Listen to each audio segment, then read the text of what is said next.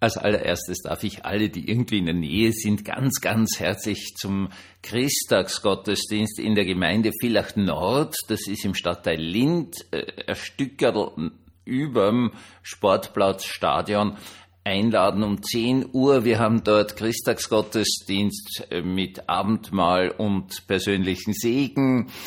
Äh, Ihr äh, Sprecher wird diesen Gottesdienst halten. Wenn Sie in der Nähe sind, wenn Sie mir mal persönlich sehen wollen, seien Sie dazu ganz, ganz herzlich eingeladen. Und darüber hinaus natürlich zu jedem der Christtagsgottesdienste in Ihrer Nähe, weil es immer etwas ganz Cooles ist, aus der Nacht herauszukommen und im hellen Tageslicht, so helles Tageslicht ist, äh, weiß man am 25. Dezember nie genau, diese Botschaft neu zu hören. Herzlich willkommen zum Tagebuch eines Pfarrers von eurem Hans Spiegel, eurem Pfarrer im Internet. Nu, was habe ich heute getrieben? Äh, wie Sie jetzt nicht sehr überraschen wird, habe ich zunächst einmal die Liturgie für diesen Gottesdienst gemacht. Das ist eine Gemeinde, die mir halbert bis dreiviertel unbekannt ist. Und ich habe zum ersten Mal in meinem Leben heute am Vormittag die Liturgie geschrieben mit Löchern und Varianten drinnen, weil ich nicht genau weiß, wie man eigentlich alle diese Dinge da hineinbasteln soll, den normalen Gottesdienst, der eh schon mit dem Abendmahl äh, relativ kompliziert und komplex ist und dann auch noch den persönlichen Segen, aber das geht schon. Irgendwie wird der Heilige Geist dafür sorgen, dass das alles irgendwie passen wird. Ja, dann habe ich bis jetzt äh, zwei Podcasts gemacht und mache jetzt den dritten. Ja, die Gottesdienste, die Podcasts für morgen, für den 24., für Nachmittag und für die Nacht müssen natürlich vorgesprochen sein, werden dann aufgeladen und schalten sich dann, wenn's glaubt, zur vorgegebenen Zeit frei. Ich hoffe sehr stark darauf, dass es klappt. Das heißt auf gut Deutsch, ich habe diesen ganzen Tag mit der Bibel verbracht, mit den Weihnachtstexten, mit den Predigtexten, mit den Gebeten. Und ich darf Ihnen sagen, es ist unglaublich befreiend und erleichternd. Ja, ich habe jetzt den Vorteil, dass ich ja heutzutage in Villach bin. In Bischofshofen äh, wird heute bereits der völlige Wahnsinn sein. Es werden völlig erschöpfte Urlauber gerne mal aus Norddeutschland anreisen. Das Maximum, was ich jemals erlebt habe, als die eine Tunnelröhre gesperrt war, waren wirklich ganz, ganz arme Menschen, die haben völlig fertig ausgeschaut. Die haben von München bis Bischofshofen sage und schreibe zehn Stunden gebraucht.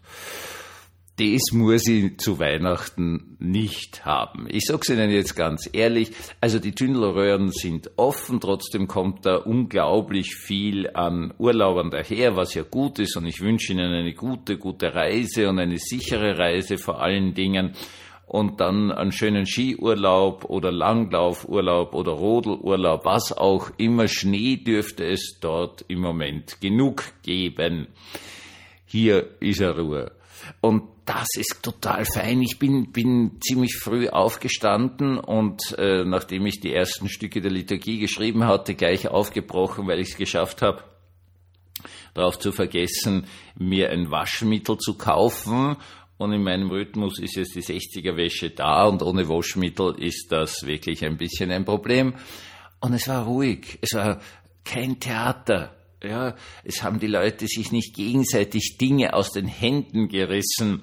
Ich kann mich erinnern, es war auch einmal äh, vor vielen Jahren, da waren die Kinder noch bei mir gelebt, der 24. der Sonntag, das heißt also 24. ist geschlossen, weil Sonntag ist 25. 26. Die Leute haben sich aufgeführt, als wenn sie unmittelbar vor dem Verhungern stehen würden. Und ja, der Seelsorger fragt sich dann natürlich immer, wonach hungern sie? Wenn so viel eingekauft werden muss, ja, wenn äh, die Müllabfuhr nach Weihnachten immer ein Problem hat, weil auch die Biotonnen übergehen dann in der Woche danach, weil so viel Essen wieder weggeschmissen wird, dann das ganze Verpackungsmaterial von den Geschenken und so weiter und so fort.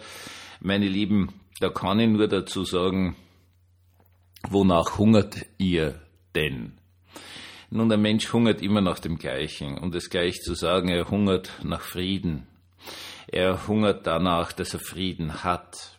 Das wissen wir alle in Wirklichkeit. Interessanterweise wissen das auch relativ kleine Kinder schon, was sie zu Weihnachten haben wollen. Äh, die bisschen größeren drücken es aus, ja, Frieden. Die noch größeren drücken es aus als Ruhe für die Seele. Hat mich sehr beeindruckt. Die Kleinen sagen einfach, dass Mama und Papa nicht streiten. Das ist das, was wir wirklich wollen. Wir wollen Geborgenheit. Jetzt mag das für Sie eigenartig klingen, aber meine Geborgenheit, die ich erfahre, ist einfach so ein Tag, wo einfach Theologie und Predigt und Gebete und Bibeltext und von vorn bis hinten und dann wieder von hinten nach vorne am äh, Thema steht. Denn eines, je älter ich werde, desto klarer wird es bei allen unangenehmen Erlebnissen meines Lebens, ich bin in Gott behütet. Ich weiß jetzt nicht, was Sie machen. Sitzen Sie gerade im Auto oder werden Sie morgen im Auto sitzen oder was ist äh, zu machen? Müssen Sie vielleicht irgendwelche Verwandte einladen oder besuchen, die, mit denen Sie vielleicht nicht so gut zurechtkommen? Soll ja vorkommen. Es ist alles völlig wurscht. Bleiben Sie einfach komplett entspannt. Denn dieser berühmt-berüchtigte Weihnachtsfriede ist halt eine Geschichte der in uns drinnen anfängt. Wenn ich weiß, dass es darum geht, dass ich geliebt und gerettet werde, dann kann ich diese ganzen Geschichten unglaublich entspannt machen. Seien Sie einfach ein glücklicher Christ und der Ruhe ist. Das ist jetzt einfach alles, was zu sagen ist. Und auch wenn Sie jetzt nicht eingekauft haben, ich schwöre Ihnen, Sie haben daheim genug, um bis zum 27. Dezember nicht zu verhungern. Und es gibt ja auch noch Nachbarn, die man fragen kann. Zum Beispiel um Salz, weil ohne Salz kochen ist auch blöd. Und lauter solche Dinge. Wir sind nicht allein. Und unser Lebenssinn besteht darin, uns als gute, als geliebte Menschen zu verstehen, egal jetzt, ob da andere Menschen da sind oder nicht.